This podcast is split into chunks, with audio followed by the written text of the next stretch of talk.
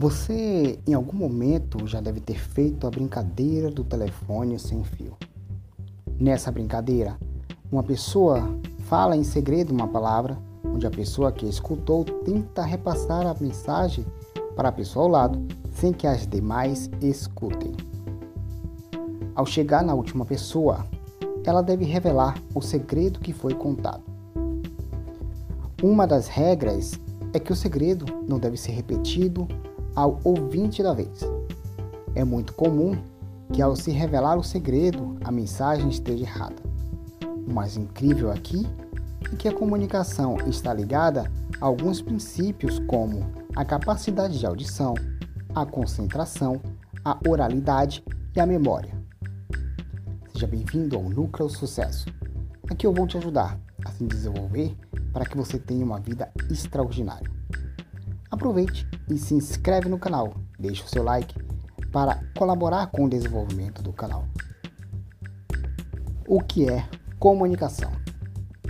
A comunicação é simplesmente o ato de transferir informações de um lugar, de uma pessoa ou grupo para outro. Toda comunicação envolve pelo menos um remetente, uma mensagem e um destinatário.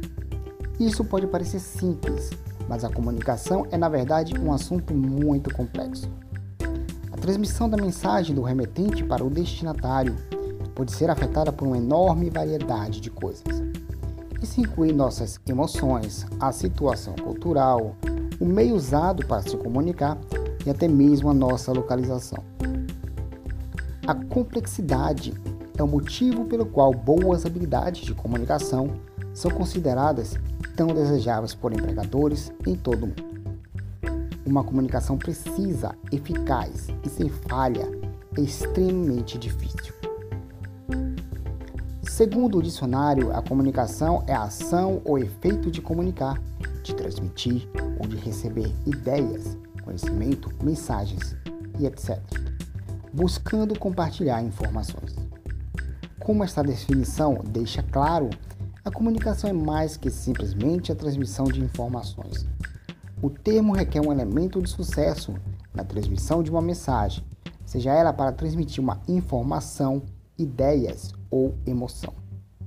Com isso, fica claro que a comunicação tem três componentes: o remetente, a mensagem e o destinatário. O remetente codifica a mensagem, ou seja, reúne as informações que recebe ao seu redor e transmite a mensagem por algum meio de fala ou escrita. E o destinatário o decodifica, recebe, entende a mensagem que lhe foi transmitida. A comunicação pode-se ter mais de um destinatário, e a complexidade da comunicação significa que cada um pode receber uma mensagem ligeiramente diferente. Duas pessoas podem ler coisas muito diferentes na escolha de palavras ou até mesmo na linguagem corporal. Também é possível que nenhum deles tenha o mesmo entendimento que o remetente. A comunicação cara a cara, os papéis do remetente e do destinatário são distintos. Os dois terão o papel de remetente e destinatário. Isso é comum em uma conversa. Ambas as partes se comunicam mesmo que seja muito sutil, sendo pelo contato visual e pela linguagem corporal. Já a comunicação escrita, o remetente e o destinatário são mais distintos. Categorias de comunicação. Há uma grande variedade de maneiras pelas quais nos comunicamos e muitas delas podem estar acontecendo a qualquer momento. As diferentes categorias de comunicação incluem comunicação verbal, aquela que acontece cara a cara por telefone, pelo rádio ou pela televisão. A comunicação não verbal, que abrange a linguagem corporal, os gestos, como nos vestimos ou agimos, onde estamos e até mesmo o nosso cheiro. Existem maneiras sutis de nos comunicarmos, talvez até mesmo de forma involuntária. Por exemplo, o tom de voz pode demonstrar como está o nosso humor, o nosso estado emocional, enquanto os sinais de mão e gestos podem contribuir para uma mensagem falada. comunicação escrita. É aquela comunicação que inclui cartas, e-mails, redes sociais, livros, revistas, internet e outros meios de comunicação. Alguns anos atrás, um número relativamente pequeno de escritores e editores era muito poderoso quando se tratava de comunicar a palavra escrita. Hoje todos podem escrever e publicar nossas ideias online, o que levou a uma explosão de possibilidades de informação e de comunicação. Visualizações. Essas, isso já inclui os gráficos, as tabelas, os mapas, logotipos e outras visualizações que podem comunicar alguma mensagem. O resultado ou objetivo que se deseja dentro de um processo de comunicação é que a mensagem seja compreendida por todos que estão envolvidos no processo. O processo de comunicação. Você já entendeu que o processo de comunicação é uma mensagem enviada pelo remetente através de um canal de comunicação para um destinatário ou para vários destinatários. O remetente deve então codificar a mensagem, a informação que está sendo transmitida, em um formato apropriado ao canal de comunicação. E o destinatário, então, decodifica a mensagem para entender o seu significado. O mal entendido pode incorrer em qualquer estágio no processo de comunicação. A comunicação eficaz envolve minimizar possíveis mal-entendidos e superar quaisquer barreiras à comunicação em cada estágio do processo de comunicação. Um bom remetente entende o seu público, escolhe um canal de comunicação apropriado, aprimora sua mensagem para esse canal e codifica a mensagem para reduzir um mal entendimento por parte do receptor. Contudo, ele também buscará um feedback do destinatário sobre como a mensagem foi entendida e tentará corrigir quaisquer mal entendido ou confusão o mais rápido possível. O destinatário pode usar técnicas como esclarecimento e reflexão como formas eficazes de garantir que a mensagem enviada foi compreendida corretamente. Obstáculos de uma comunicação eficaz. Existem diversas razões pelas quais as comunicações podem falhar. Em muitas comunicações, a mensagem pode não ser recebida exatamente da maneira que o remetente pretendia. É, portanto, importante que a pessoa que transmitiu a mensagem busque feedback para verificar se sua mensagem foi claramente compreendida. As habilidades de escuta ativa, esclarecimento e reflexão podem ajudar, mas o remetente habilidoso precisa estar ciente das barreiras durante o processo de comunicação. As barreiras podem aparecer em qualquer fase do processo de comunicação. As barreiras podem fazer com que a sua mensagem fique distorcida, ocasionando assim perda de tempo dinheiro e até mesmo mal entendidos. Os principais obstáculos são o uso de jargões, barreiras emocionais, a falta de atenção, de interesse, distrações ou irrelevância com o receptor, diferenças de recepção e ponto de vista, deficiências físicas, barreiras físicas à comunicação não verbal, diferenças linguísticas e a dificuldade em entender sotaques desconhecidos, expectativas e preconceitos que podem levar a falsas suposições ou estereotipos, e também as diferenças culturais. Aprofundando um pouco sobre as barreiras de linguagem.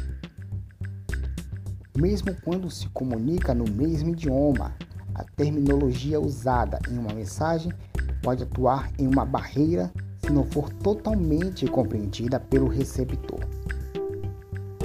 Por exemplo, uma mensagem que inclui muitos jargões especializados e abreviações não será compreendida por um receptor que não esteja familiarizado com a terminologia utilizada. Barreiras psicológicas. Coloquialismos e expressões regionais podem ser mal interpretados ou mesmo considerados ofensivos. O estado psicológico dos comunicadores influenciará como a mensagem é enviada, recebida e percebida. Se alguém está estressado, pode estar com preocupações pessoais e não tão receptivo à mensagem.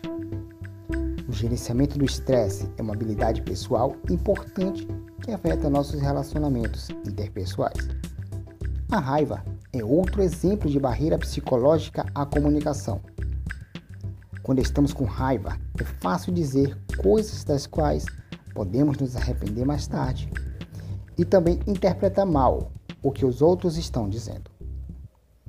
Pessoas que se encontram com baixa estima podem ser menos assertivas e podem não se sentir à vontade para comunicar. Podem se sentir tímidas ou envergonhadas em dizer como realmente se sentem barreiras fisiológicas.